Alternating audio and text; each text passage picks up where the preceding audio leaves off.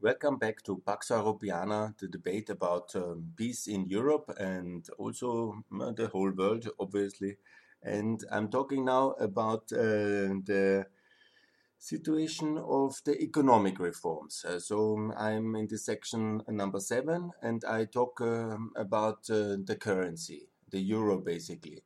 I have already referred in the first two uh, sections about the need for security. That's um, sorry. my voice is not always so strong when I talk too much. my excuses. So the situation is the currency.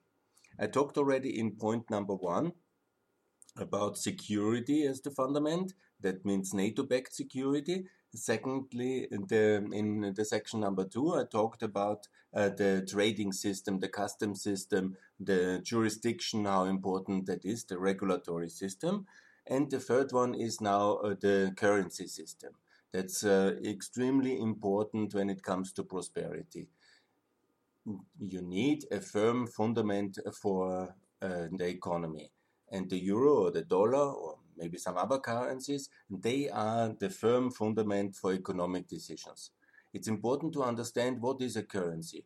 First of all, you want uh, to um, to somehow materialize and uh, secure uh, the results of your labor, of your work, of your um, activities, and you want um, you can put it somewhere like the nomads did it or the Mongols in gold and carry it around but it's not very productive in a sense. Yeah? So having a money and having a reliable source of uh, money, a reliable currency, is extremely important. And uh, let's imagine one moment the alternative: constant devaluation. Welcome to Ukraine, for example. Welcome to Belarus. Welcome to Serbia. And see what kind of currencies they had the last 30 years. And this was always a constant disaster from uh, unbelievable loss of uh, um, value in these currencies in the last 30 years over the introduction after the end of the uh, Cold War. And this is really very, very wrong. And imagine you as a businessman or as a person, you invest and you have uh, this kind of um, insecurity. You don't know what will be the exchange rate of your uh, of this currency you invest. You don't know if the government will overprint it possible, and then you have huge inflation. Or you face with inflation then high interest rates, and then it's almost impossible uh, to uh, get uh, any kind of um, financing at reasonable rates. For example, the situation is in Kosovo, where I worked a long time, but also in uh, Ukraine now uh, during the last five years, it was always like this the interest rates, especially after the war, in an area above 12, 15, 17%. Yeah? I mean, interest rates. Yeah. Uh, yeah, now, how difficult, how impossible actually that is uh, to uh, raise any kind of external funding uh, for uh, businesses at this kind of rates. Because it all translates then again what kind of profitability you have to have in your business. Yeah? and it is um, uh, it should be all uh, somehow possible to regain this in four years and uh, the whole investment when you have to fund uh, this kind of levels of uh, interest rates. So it's really very hard and painful the life uh, for the countries where the currencies are not stable and the um, inflation and the devaluation risk is so high. I would like also to a little bit explain from the foreign direct investments you put a million euro, let's say, in Ukraine after 2008, and there was such an enthusiasm uh, after 2004, after in the orange time, so in this period when there was a pro-Western government, you put a lot of money in, and then suddenly a lot of devaluation came with all the war-related crises of the currencies in 2014 and 15. And so you lose massively in your investment. The idea that you can, uh, with export, then regain some of it, yes, maybe. but you have lost massively and you have all this uh, test, attached risk with the lack of uh, a firm fundament in the currency. And so we are in a situation where the currency really matters very much. Obviously, you have to be wise in setting your exchange rates and you have to be uh, following certain um, principles. It's not that I call for everybody to adopt the dollar or the euro, but more or less I do, uh, because a firm fundament is really very important. We in Austria, we have done it after the Second World War. We pegged our currency, thanks a lot to the US dollar, and so have the Germans, and so have the Japanese. And this is the basis of the economic miracle of reconstruction of the former aggressor states after World War II, because the Americans gave us a strong currency and allowed to link the currency to the US dollar. And we kept it all the time until 71 when the Americans left the Bretton Woods system under the enormous expenses of the Vietnam War. Nixon decided in 71 uh, to um, leave uh, the Bretton Woods systems, and this uh, created the, global crisis and the conditions for the high inflation for the terrible 70s, and it was really a very bad move. But okay, that's uh, spilled milk, but it was a terrible move, and uh, the world and the West and the free world has paid dearly for it. Yeah? And so we have in Europe also responded in the 70s to this kind of uh, reality and uh, built a um, firmer fundament and headed towards the euro. It was these years in the 70s when the decision was taken for uh, going for a common currency because in Europe we knew our decision makers, they knew very well the history of our currencies. Yeah? They knew the German uh, devaluation crises after the First World War. They knew, obviously, the crisis of currencies with the Soviet occupied uh, uh, Eastern Germany and the overprinting of money. And in the European decision makers, you don't have to educate about the crises of currencies because we had so many of them. Yeah? And it's always easy in any crisis, print more money, and then uh, the collapse comes immediately afterwards. Yeah? So we have to be careful with the monetary policy. And in all European history, there's many wrong examples. And that's definitely one why we are trying to be careful also now in the corona crisis and hopefully for the long term. And we will. we will because the euro is really a wonderful and very strong instrument. Where there are issues, we have to address them, especially when it comes to the speed of enlargement, which is much too slow because we have to give this instrument to all Europeans who want it. So let me conclude. Uh, let me sum up the principles. Yeah, if you are a small investor, a personal person who wants to um, build a house and wants to have the funding for it, buy an apartment, or you want to extend your small business, or you are a big corporate and you want to do a major manufacturing site, yeah, you need external funding. And this is very important, the interest rates. And if the currency is not working well and the state and the fundament is not there, you build on quicksand. That means you are on a very loose fundament. You try your best to move forward, to do something, to build, to invest, to improve, to research, uh, to uh, do something for your family to improve the income. But you every time you try a step forward you go one step uh, basically lower because the fundament is on sand.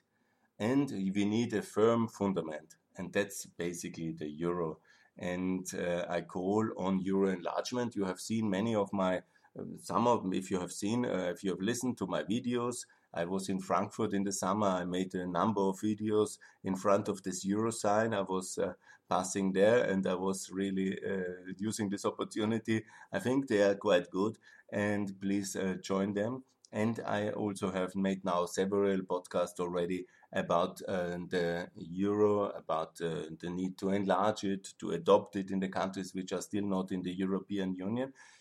But uh, they, um, then there is a little bit of progress, I have to say. I'm quite happy. There was now at the start of Mrs. Lagarde's term, there was immediately the announcement that Croatia and Bulgaria are allowed in the next uh, level towards the euro in the European monetary mechanism number two. And they are now set to adopt the euro very soon. So I call to do it now. We have no time to waste. Yeah?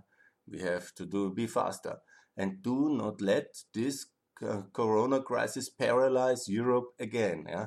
We need to stabilize uh, the periphery of Europe from Ukraine to the Balkans to Georgia to Moldova with the help of a Europact. I will explain that in a second what that is. And uh, also with adoption of the euro, I explain that in a second as well what that means. And also with the enlargement of the eurozone for all EU member states who are eligible for full membership of the Eurozone. So we have, of course, yeah, you know, in life there is always people who criticize everything yeah? And there's always good to be careful. In a public democracy you have to criticize obviously and you have to discuss is it the right way? And there are people who criticize the dollar. There are people who didn't want the federal reserve in 1913 and there are people skeptical about everything you know? That's all good yeah? But uh, see what the reality is it's really a wonderful instrument of uh, economic convergence in the European Union, of economic cohesion. It's also a value storage, which works very well. The prosperity in Western Europe, in the Eurozone, has really developed significantly. We were also able to so, absorb uh, major uh, shocks that was, of course, not easy. That only eight years after the introduction of the euro, there was immediately uh, this uh, great financial crisis of 2008. And then was also the attached debt crisis of um, uh, Greece, basically, but also of the euro because the fragility of the European system is obviously that our political unification is obviously not as far as it should to have a common currency. And that's also a factor. America was first politically unified and then had the dollar. And we are first uh, doing the currency union and we are gradually getting better in the political unification process, especially now in the euro in the uh, crisis. We had this historic additional uh, debt issuing of 750 billion, but it's you know it's gradually, it's gradually, and the amount of solidarity a German or a Swedish uh, citizen of the European Union feels with the Greeks is not as strong as uh, the Americans feel. The, oh, yeah, yeah. So the amount of solidarity which is felt between different European member states is not the same like in the in in the United States, where you are a nation state and you are of course much more uh, united, and you feel also as Americans everywhere. We do feel as Europeans, yes, but we also feel predominantly as Swedish, as Austrians, as Spanish, and so the amount of solidarity and support is obviously limited. So there are structural issues to overcome, there's also structural issues in the euro. I confess that, you know, we have, of course, a growth crisis in Italy, in Greece, and in Spain, and that's true. And we have too high taxes, and uh, therefore also a structural problem in France and Germany. But we are going to address it. And we will cut the taxes, and we will reform Italy, and we will reform Greece as well in the coming years. No worries about that.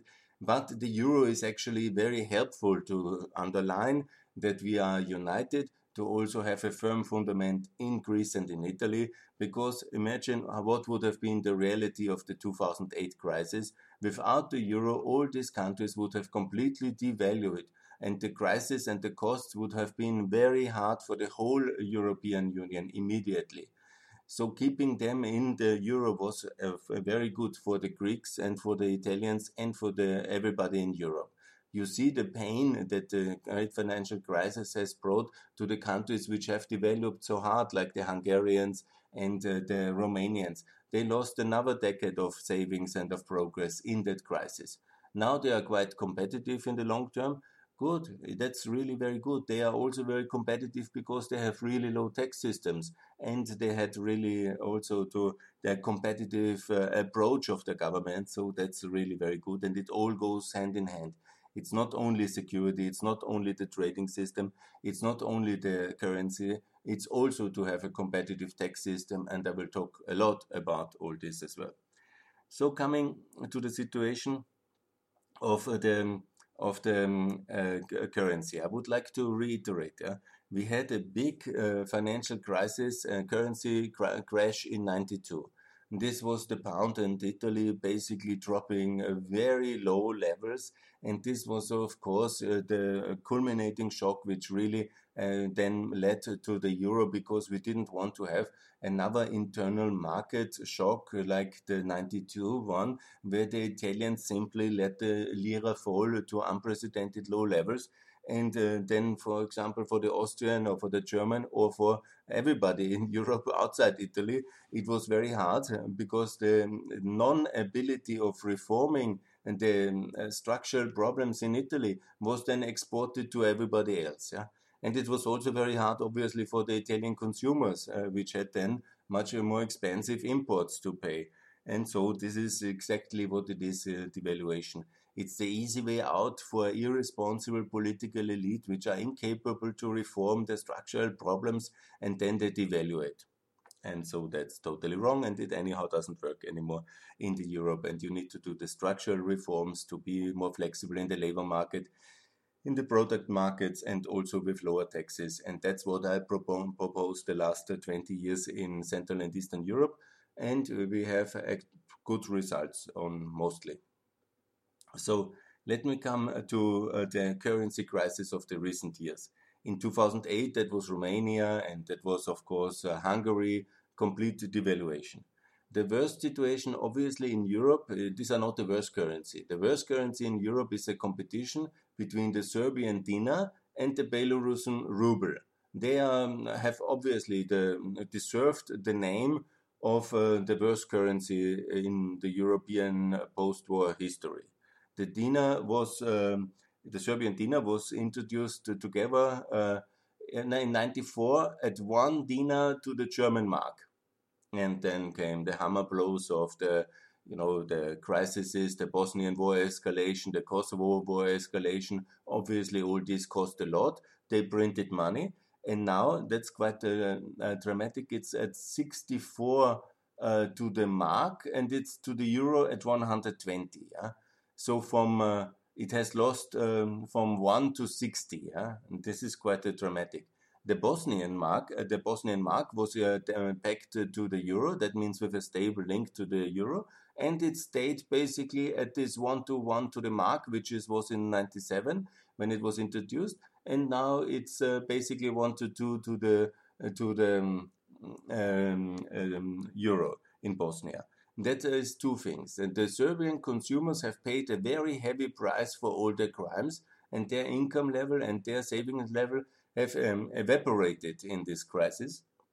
And you know that leads also to this kind of state capture collusion problems uh, because then you really can only uh, have a decent life when you are in this dodgy relation with the government or uh, part of the political uh, corruption system in Serbia in uh, the other injustice is also that, for example, the exports of Bosnia have been relatively uncompetitive compared to Serbia because obviously they just dropped the dinar all the time. And this was also a completely unfair uh, currency policy towards the neighbors. So it really brings a lot of harm to your domestic consumers. It brings a lot of harm to your regional competitors and um, should be also partners in Europe. And uh, it also benefits basically only the very corrupt network around the government which can manipulate uh, the situation to their benefit. So I'm completely against devaluation and I call for Serbia to adopt the euro as part of the peace deal with uh, Kosovo. And to Kosovo has already the euro and Montenegro has the euro already. So it's very important for now to when we are in this negotiation, the um, incentive, but also the promise should be, but also the security that uh, Serbia doesn't do any aggression anymore should be, of course, NATO membership, but also Serbia to adopt the euro by 2023 2024 to make sure there is no aggression uh, anymore and also there is no devaluation anymore and Serbia is firmly inside the European currency system. So, with Italy, I have talked already and the currency crisis. The UK is now anyhow gone. I'm very skeptical about the UK pound. You will see it will be many problems. I have mentioned in some of my podcasts already the numerous British uh, currency crises which we had in the from 47, 49, the devaluation, then the big crisis with the Indian rupee and the 69 devaluation, then uh, the major crisis in uh, 76, yeah, then the 92 crisis, so that's already four major crises and breakdowns of the British pound or going to the IMF. So let's see how they do. I wish them all the best, but it's really hard travel out there. It's very, very complicated. So that's for the uh, British, and and then what we need, of course, in Italy and Greece is lower taxes. The result when you do a currency union and you are less competitive in terms of your factor product, uh, productivity because you are like uh, you have high labor costs or you have also a very inflexible labor market or the whole system is not working very well because you don't reform the thing you can do obviously and you have to then is to be competitive in the tax rate so italy very urgently needs a 15% income tax and a 15% um, uh, corporate tax. That's really an absolute priority. And it is important to take this topic from the right wing populists because if the mainstream parties don't uh, understand the very simple um, uh, economic necessity of lower taxes, then obviously people like this Salvini they take this topic and they campaign, and then people understand that this is the right option, and then they temporarily maybe get a higher percentage. And many of the middle class or reasonable people they vote then for such a populist uh, tragedy, and that's of course to be avoided by the mainstream cutting taxes. That's what I say, and uh, that's uh, what I, absolutely is necessary. So let's come. We have discussed the 92 crisis, we have discussed the 2008 crisis. Let's come to the 2014 crisis, because that was the next currency shock, and it was, of course, uh, related with the, with the invasion of Russia in Ukraine. And then it was another big moment where the uh, Ukrainian hryvnia and also the Belarusian ruble, they were all hit very hard by this uh, invasion and the uh, consequent economic result. Part of the industrial output frozen, or um, now part of the Russian output, and so on and so on. And also, the war is always very costly for any economy. That's uh, always uh, historically the one reason because in a war you are in this ultimate confrontation for survival or for aggression, depending on the side. That means uh, all the brakes on fiscal constraints go off and you print money as much as you can. Result always is then uh, because there is no economic fundament of this additional money printed, and then you go into a devaluation crisis and the inflation crisis. And obviously, that is exactly what happened in most Eastern European crisis, uh, currencies which were not pegged by to the euro. Now, let me come to the uh, concept of a peg a currency to the euro.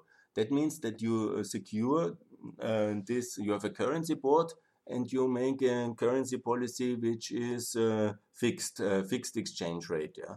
Obviously, Ukraine did that, for example, but to the dollar. And here comes an issue about uh, which currency is the right one to back yeah? and which exchange rate, obviously. Because when you do illusionary policy and you think you are a superstar and you go like Ukraine under Yanukovych and you say one to eight, one uh, dollar to eight hryvnia, that's what I want to back, then you lose obviously a lot of your currency reserves because it's completely unrealistic. Yeah?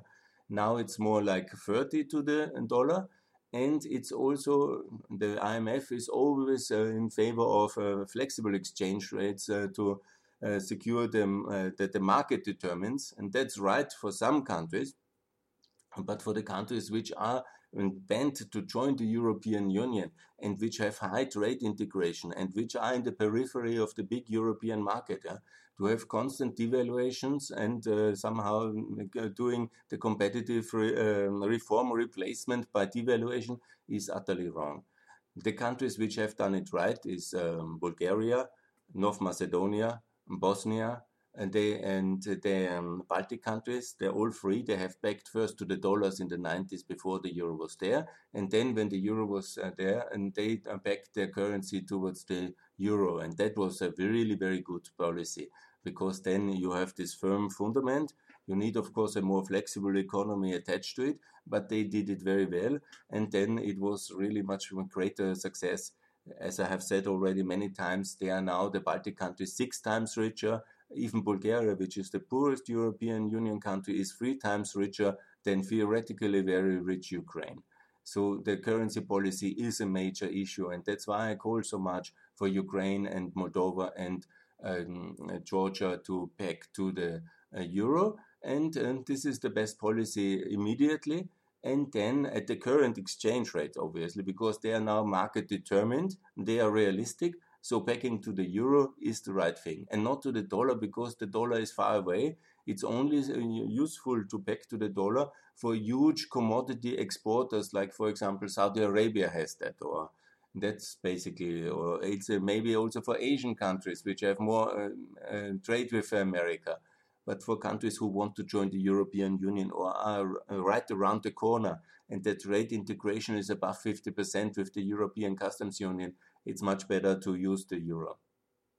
So then it's not only that. I not only say back to the euro, I say adopt the euro. So what is that? In two countries after the um, reconstruction and uh, even before independence, uh, both countries, Kosovo and Montenegro, because they were Western allies and Western protected, liberated, in the case of Kosovo, but more or less also in the case of Montenegro, they have opted to adopt the euro as their own currency immediately. And that was really the courageous and right move, and they're both very successful. Kosovo, despite all the war related crises and uh, having to build up a whole institution after the war, because there was no investment from Yugoslavia ever, reasonable one, only very old and defunct, and um, much of it was missing and stolen and destroyed during the war. And so the situation was that Kosovo is now GDP per capita above Georgia, which is one of the best reforming countries in the world. Because why? Georgia built on this lari, um, uh, quicksand, and was going down. And obviously, Kosovo had the euro, and was always each euro which anybody from the Kosovo diaspora has uh, in, uh, earned hard on the construction sites of Switzerland or in Germany, sent back and built a house there is exactly the same euro like in France and Germany and in uh, everywhere. So it was firm. It was no, otherwise, you know, small currencies would always devaluate and go into uh, oblivion. And that would be a complete disaster. And no, that was not. So every euro invested is at least this euro for sure, and maybe has also increased in better property prices and investments and so that really made a huge difference. And all euros which were sent to um, Kosovo they, uh, from the international community to help, they were also euros. Yeah? there was no loss in a kind of economic experiment. The same in Montenegro. Everybody who put this money into Montenegro can be sure that the value is uh, safe. Yeah? there is a, okay it depends on what you invest. That's a business risk decision which property which business uh, but uh, there is no currency risk and that made a huge difference. So i'm calling also for that but also for symbolic reason, uh, reasons for ukraine moldova and georgia to adopt the euro. And i call very loud for that since three years. It has not happened. But when you see that now the crisis of russian democracy is again there with uh, the question of Navalny and uh, Putin's now uh, fourth term presidency in which he is and the corona crisis, it's now the exact moment to adopt the euro, to make very clear to the world, to the consumers, uh, to Russia, to Europe, where the future of Georgia, Ukraine, and Moldova is. And it's in the euro. And that's the best policy to adopt. And then um, basically with this one, you, the economies are locked into the European market and the uh, future investments are all safe and secure. There will be more foreign direct investment. There will be lower interest rates. There will be lower inflation. There will be much better investment conditions. And um, SMEs don't have to pay 13, 14, 15% of interest rates, but uh, much lower over the course of two, three years after that adoption. And that's really the firm fundament Ukraine needs right now, and also Georgia and also Moldova. And it's also the only way to bypass all this French appeasement resistance, which unfortunately we have in the in the European Council, and that's the reason why Ukraine doesn't get the EU potential candidate status. So, what I want to say the currency is really important. We need a global role also for uh, the euro, but the global role of the euro starts in Eastern Europe. Yeah? It's not to compete against the dollar to make some dodgy deals with hostile Iran, which uh, Mr. Borrell now plans. Yeah? No, no, no. That's totally wrong. What some in Brussels have a megalomania approach. Yeah? This is wrong we need to make sure that we convince the Polish, the Czechs, the Hungarians, the Romanians, yeah, and that we speed up the Croatians and the Bulgarians to really have the euro, and then uh, to also make sure that we have uh, Albania, North Macedonia, Bosnia to adopt the euro, Serbia as part of the peace deal uh, to have the euro, and Ukraine and um, also um, Moldova and Georgia to adopt the euro first pack and then adopt. And that's really a stronger role of the euro. And also to use the euro and offer the euro pack uh, to Turkey, to Lebanon, and also to Jordan, and maybe to other countries in the Union of the Mediterranean, and also convince the Danish to adopt the euro. That's the role of the euro to be used in Europe and also maybe to be extended in Africa because we have the currency link with the French African franc and the Central African franc. That's very good. Maybe also that to enlarge. That's a realistic approach for meaningful role of the euro as a player on the international markets to be really uh, successful in Europe, including Eastern Europe, and also to have a role in Africa. But no uh, global competition with uh, the United States dollar in Saudi Arabia on the currency markets in Asia. And you know, this is all, you know, so petty anti Americanism of Mr. Borrell and uh, Emmanuel Macron, which will lead Europe only in the very wrong direction. No, the future of Europe and the responsibility of Europe is and the, uh, to get uh, uh, to this firm fundament. Also for the poorer regions of Eastern Europe from Ukraine, Georgia, Moldova, Serbia, um, Albania, Macedonia, Bosnia, and to have this prosperity instrument allowed for cohesion, for giving the first time in the history they will have a currency they can rely on the trust which is expressed in this paper, in these coins, in this system, that this money will be stable also in 20 years, also in 50 years, also in 100 years. That's really very important, and this will be the first time for them to have this um, uh, trusted currency available. And uh, there are great people there, and there's uh, great land and great opportunities, and they will be much richer, much faster, as we have seen in the case of the Slovak Republic as we have seen in the case of Slovenia and uh, in other and the Baltic countries, because to join the eurozone early, while it might be temporarily a little bit more expensive uh, and a little bit more harder, because it's all for especially for the politicians because they have to do some reforms. Eh? Then it's in the medium term enormously beneficial for the people who can use this wonderful currency, and that's why I say it's time for the euro. Thanks a lot.